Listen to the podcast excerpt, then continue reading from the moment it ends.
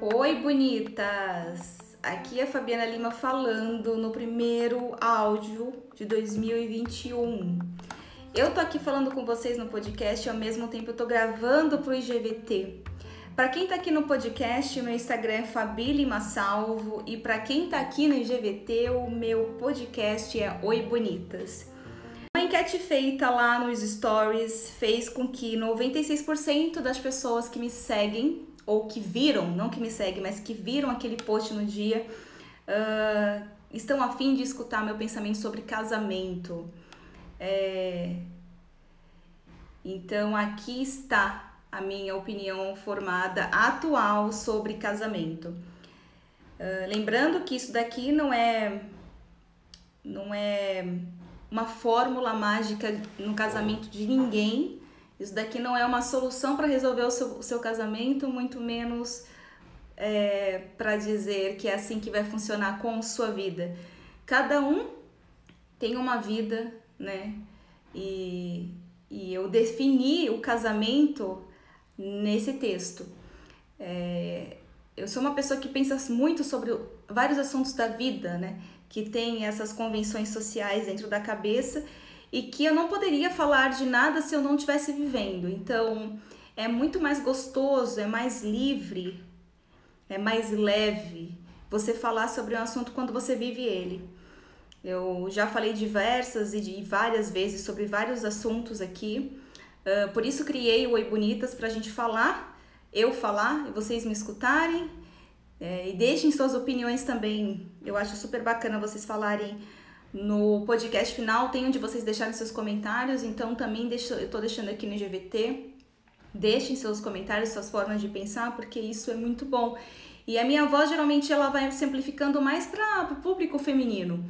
Tem os homens que escutam porque tem um lado mais sensível, eu acho isso o máximo. Eu recebo bastante recado de homens por aqui, mas a minha bastante porcentagem é de mulheres. E quando eu falo, eu falo para as mulheres. Então, nada como você mostrar um exemplo da sua vida, forma de pensar, do que realmente você sabe do que está falando, para, sei lá, de repente ajudar alguém, de repente abrir os olhos de alguém, é, não ter que fazer a mesma coisa, porque ninguém vive a mesma coisa, mas pelo menos ajudar. E eu espero que esteja ajudando. Então, aqui vai o meu recado sobre casamento, tá, gente? Hoje eu, falo, eu penso sobre esse assunto, amanhã falando de casamento, se, se vier uma outra forma de pensar, eu vou falar de um outro jeito também. Uh, então vamos lá. Uh, eu vou lendo aqui, né, porque eu tô gravando pro podcast. Então eu vou ler e vou ler ao mesmo tempo. Casamento, gente, o casamento não define, o casamento não define nada e nem é passaporte para a felicidade eterna. Casamento é um bônus que é bem pesado. Para os fracos, ele tem a corda bamba, e para os sem paciência, eles são temporários. Não é que eu seja contra o casamento, não me entendam mal. Eu, inclusive, tenho diploma de casamento. É que por esses tempos eu entrei numa onda de questionar essas convenções e querer entender até onde elas nos fazem felizes ou frustrados para sempre. Ninguém casa para separar mas quase 54% dos casais se separam com menos de 9 anos de união. Isso é uma porcentagem assustadora. E assim, o Google deu uma, uma resposta para isso, então é uma estatística, não é uma hipótese. E se a gente parte da ideia de que juros de amor é um matrimônio que inclui a perspectiva de até que a morte nos separe, então reticências, reticências e reticências.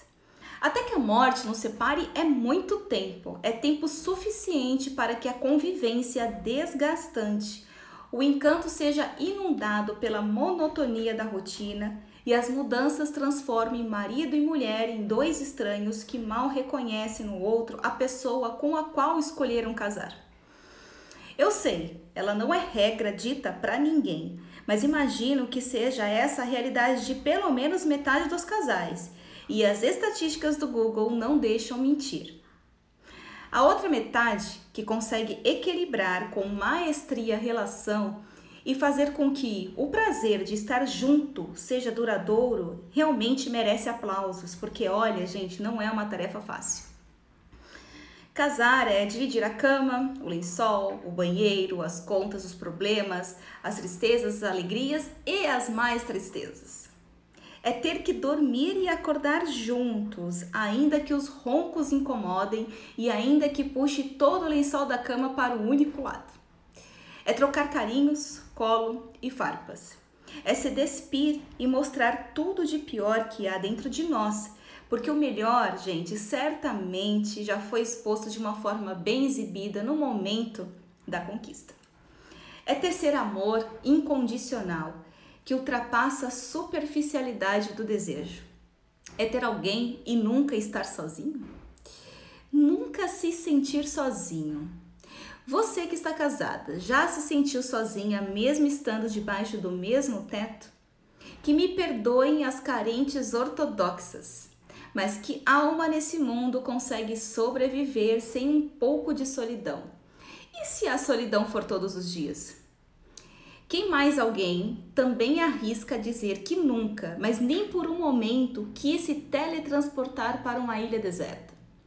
Nem precisa ter areia e mar, basta um silêncio, um quarto próprio e um banheiro. A gente se diz tão modernos que ainda não fomos capazes de inventar casamentos que viessem acoplados com dispositivo de escape. A gente casa por amor, por vontade de unificar famílias e criar uma própria. Ninguém casa porque se sente sozinho no banheiro, nem porque sente falta de ver uma cueca no chão e muito menos por uma calcinha pendurada no box. Não faz sentido a gente privar da nossa individualidade, porque escolhemos construir uma família. A mim soa isso como quase um castigo. É o preço que se paga? Então, sou a favor do movimento revolucionário para destituir qualquer punição que venha da escolha de acasalar. Meu voto vai para cada casal que escolher juntar os trapos, que tenham então dois quartos, dois banheiros e um kit infinito de paciência extra porfa! E que dormir abraçado seja opção e que nos dias de estresse a ausência do outro se faça notar durante a noite, trazendo então a saudade e o acalmo para os ânimos. Podem me chamar de chata ou de feminista barata, mas é que me incomoda essa herança torta de uma época em que casamento significava o grande marco na vida de uma mulher. Antes, mulheres casavam porque era a única forma de sair de casa. Casavam para se livrar da ditadura de seus pais. Casavam porque queriam fazer sexo. Casavam porque não podiam estudar. Casavam porque eram criadas para esse único propósito. Por vezes casavam por amor, mas também, sobretudo, por uma única obrigação. Estar debaixo do mesmo teto, gente, é bom, é maravilhoso. Sim, sim, é sim mas que você saiba encontrar alguém para dividir as suas tristezas, porque a felicidade ela só depende de você. Então, quando você vai procurar alguém para morar junto ou para assinar um papel e ter o diploma do casamento, que você encontre em alguém a, o apoio de sua tristeza, porque o apoio da sua felicidade é você que precisa ter.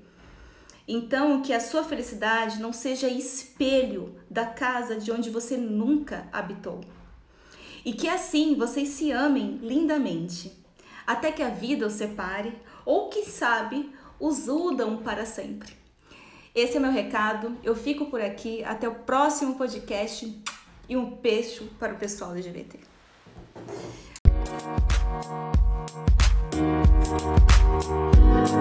Thank you.